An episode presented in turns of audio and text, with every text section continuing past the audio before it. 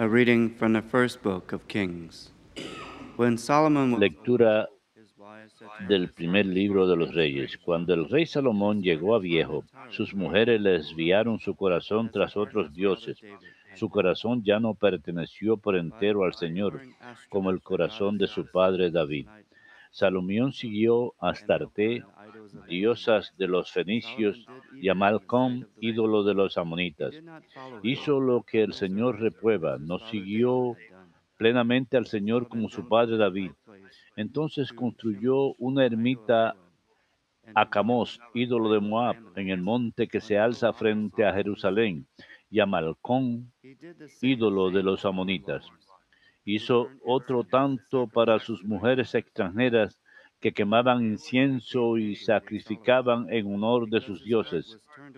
El Señor se encolorizó contra Salomón porque había desviado su corazón del Señor Dios de Israel, que se le había aparecido dos veces y que precisamente le había prohibido seguir a otros dioses. Pero Salomón no cumplió esta orden. Entonces el Señor le dijo, por haberte portado así conmigo, siendo infiel al pacto y a los mandatos que te di, te voy a arrancar el reino de las manos para dárselo a un siervo tuyo. No lo haré mientras vivas, en consideración a tu padre David. Se lo arrancaré de la mano a tu hijo, y ni siquiera le arrancaré todo el reino. Dejaré a tu hijo una tribu en consideración a mi siervo David y a Jerusalén, mi ciudad elegida.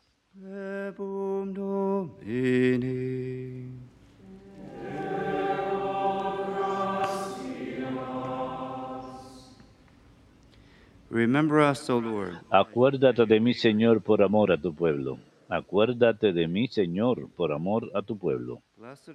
Dichosos los que respetan el derecho y practican siempre la justicia. Acuérdate de mí por amor a tu pueblo. Visítame con tu salvación. Acuérdate de mí, Señor, por amor a tu pueblo. Emparentaron con los gentiles, imitaron sus costumbres, adoraron sus ídolos y, y cayeron en sus lazos. Acuérdate de mí, Señor, por amor a tu pueblo. Inmolaron a los demonios, sus hijos y sus hijas. La ira del Señor se incendió contra su pueblo y aborreció su heredad. Acuérdate de mí, Señor, por amor a tu pueblo.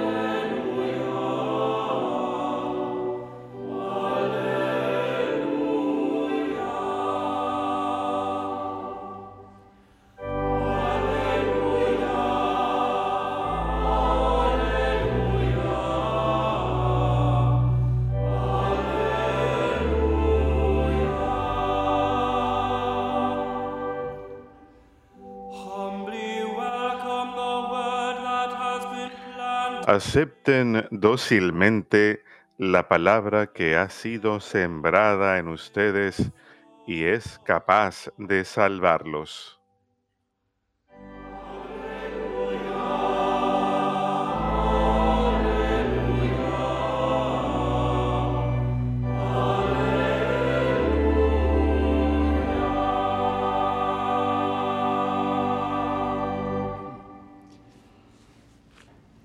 Dominus vobiscum.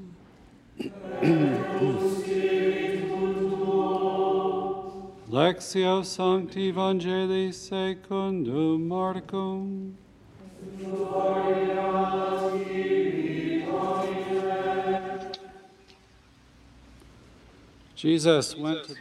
En aquel tiempo Jesús fue a la región de Tiro, se alojó en una casa procurando pasar desapercibido, pero no lo consiguió. Una mujer que tenía una hija poseída por un espíritu impuro se enteró enseguida, fue a buscarlo y se le echó a los pies. La mujer era pagana, una fenicia de Siria, y le rogaba que echase el demonio de su hija. Él le dijo, Deja que coman primero los hijos. No está bien echarles a los perros el pan de los hijos. Pero ella replicó, Tienes razón, Señor, pero también los perros debajo de la mesa comen las migajas que tiran los niños. Él les contestó, anda, vete, que por eso que has dicho, el demonio ha salido de tu hija. Al llegar a su casa se encontró a la niña echada en la cama. El demonio se había marchado.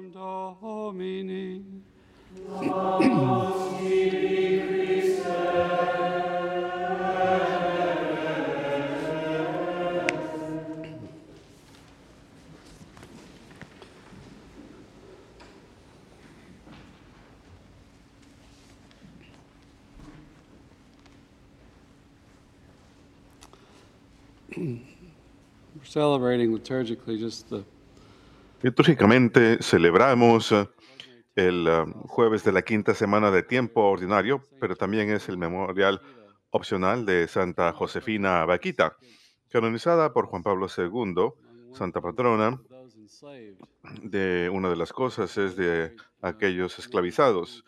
Y hoy hay muchas personas que están esclavizadas en todo el mundo. Así que pedimos su intercesión el día de hoy. Pero ella, ella tuvo una historia muy dramática. El Papa Benedicto escribió acerca de ella en su documento sobre la esperanza. Y su historia es que en 1869 nació en el Sudán, en Darfur, murió en 1947 en Italia.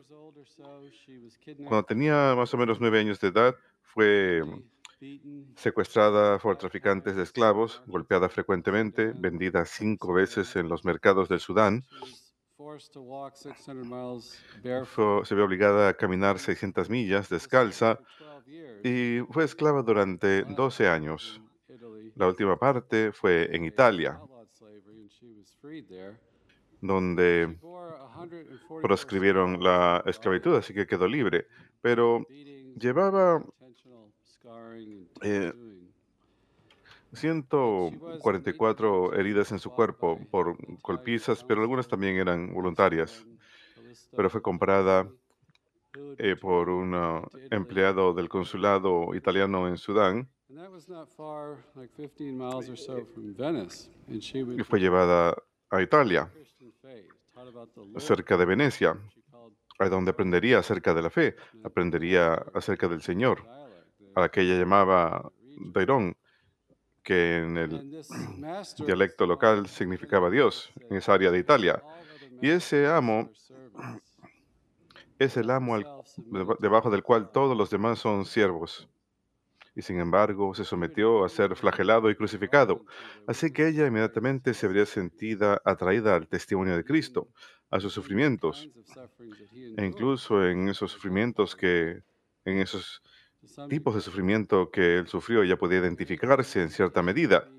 En 1890 sería bautizada y confirmada, recibió la comunión en 1896 y en enero, enero del 96 y luego en diciembre de ese mismo año tomó votos con las ah, hermanas canosianas en Venecia.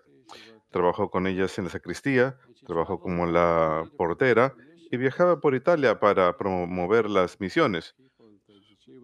Su, su- su corazón, sin embargo, estaba en África, en África. Quería enseñar a su pueblo en África acerca de la fe. Sufrió. Enormemente físicamente.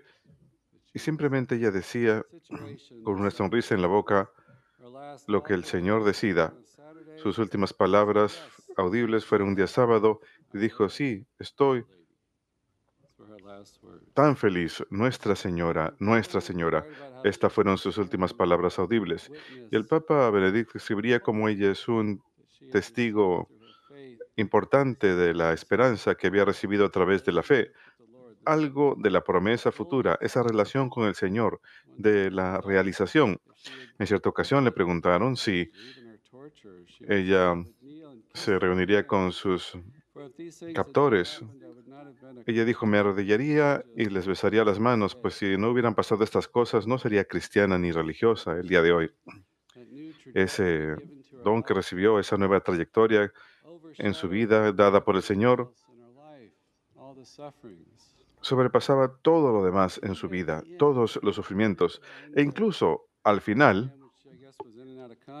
que creo estaba entrando y saliendo de la inconsciencia, dijo, desaten las cadenas que están tan apretadas. Parece que ella estaba recordando traumas del pasado. Algunos comentan acerca de la cierta renguera mística que podemos tener por los pecados que hemos sufrido o los pecados de los demás. Una renguera que nunca desaparece, algunos le pueden llamar una espina en la carne, pero nos llama a que seamos dependientes del Señor, a que acudamos hacia Él con fe para pedir ayuda. El Papa Benedicto escribiría, la fe no se trata solamente de extender la mano a los demás, es algo que nos da, nos da algo, algo de la realidad que esperamos. Esa comunión con el Señor, esa visión beatífica, esa vida celestial. La fe nos la trae a nuestra vida ahora mismo, llama al futuro hacia el presente, la sustancia de las cosas por venir y que esperamos. Y en nuestras dificultades podemos conocer esta cercanía al Señor que nos sostiene. Y como Benedicto escribiría tan hermosamente, que nos espera, que somos amados y que Él nos espera, el Señor nos espera. Tenemos un hogar, una morada, y podemos, donde podemos, y podemos experimentar parte de ello ahora, en medio de las dificultades del mundo, a pesar de todos los sufrimientos que tenemos en esta vida. Creo que podemos ver algo de ese testimonio en la lectura de hoy, en el Evangelio, la mujer que acude a Jesús en, el, en la región de Tiro. Leemos que era griega. Y esto es en la región del norte, en la costa de Israel, muy, muy al norte de Jerusalén, por el Mediterráneo. Tiro y Sidón eran las ciudades costeras y eran conocidas, los cananitas vivían ahí, se les conocía por su idolatría pagana, incluso en la época de Jesús. Los israelitas habían de ir a la tierra prometida y conquistar todas esas naciones para expulsar toda esa idolatría. Podemos ver en la primera lectura en Salomón a través de sus esposas, al casarse con ellas, adquirió sus prácticas, sus dioses y construyó altares y se alejó del camino. Esa es siempre nuestra tentación de acudir a falsos ídolos. Y los israelitas habían de entrar y limpiar todo esto, pero no terminaron esa conquista por completo. Así que estos paganos, esos cananeos, aún vivían ahí practicando la idolatría. Así que en este lugar de carencia de fe, Jesús se le llama la atención la fe de esta mujer y su humildad. Ella persiste una y otra vez llamándole, rogándole, creo que fueron tres veces, me parece. Dios nos responde siempre, primero nuestras peticiones inicialmente. A veces destila la virtud de nosotros y nos convierte en testigos a través de la fe perseverante, a través de la humildad. Pero el Señor no rechaza esa humildad, se ve atraído a ella.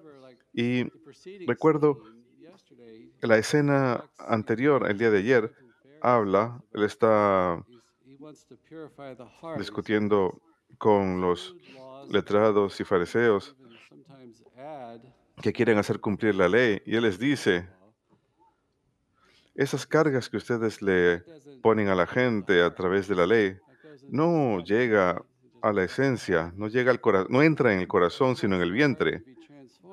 Dice Él, Él quiere que el corazón sea transformado y es ahí donde la virtud y el vicio viven, donde se toman las decisiones. Así que Él está viendo de esa dureza de corazón que encuentra entre los letrados y fariseos a este lugar inesperado de fe con esta Siria de origen fenicio. Está yendo a las fronteras, afuera de aquellos que reciben la heredad de Dios. Y así sucede cuando pecamos. nos alejamos de la casa del Señor. Y ahí solemos juzgar rápidamente a los demás acerca del bien y el mal. Solemos tener falta de aceptación de otros y sus condiciones de vida. Nos alejamos del Señor y no nos reconocemos a nosotros mismos como pecadores. Pero ella irrumpe en medio de todo esto por amor a su madre, para que Cristo exorcice este demonio y le ruega con humildad. Así que cuando Jesús habla diciendo que no es correcto "His- his dar la comida de los hijos y dársela a los perros, no está diciendo que su misión principal David." es hacia Israel. Él es del linaje de David, es el elegido del Señor. Y entre esta Israel y la nueva Israel, aquellos que se han arrepentido y han tenido fe, las naciones gentiles han de venir y recibir la fe verdadera. Después que Israel sea restablecida, 12 cuando pues él ha venido a unir a todas las doce tribus del norte y el sur, el norte había sido devastado completamente, un par de tribus en el sur, pero unirlos y traerlos a la fe,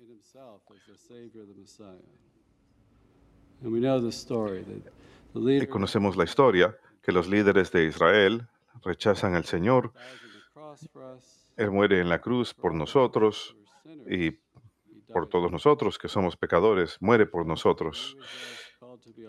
Israel la nueva Israel, está llamada a ser una luz para todas las naciones y nosotros también estamos llamados a ser una luz a través de nuestra fe, a través de nuestra esperanza. Al acudir al Señor en medio de los sufrimientos y grandes dificultades. El día de hoy, eh, Santa Josefina Vaquita, por seguro, es testimonio de ello. Ella sufrió mu- muchísimo. y tuvo una fe hermosa en el Señor, una hermosa aceptación. Nosotros también tomemos nuestras dificultades, nuestras heridas, nuestros dolores, reconozcámoslas como oportunidades para aferrarnos del Señor de manera más profunda, para recibir de Él todas las promesas que quiere darnos. Y en esa sanación, que seamos testigos.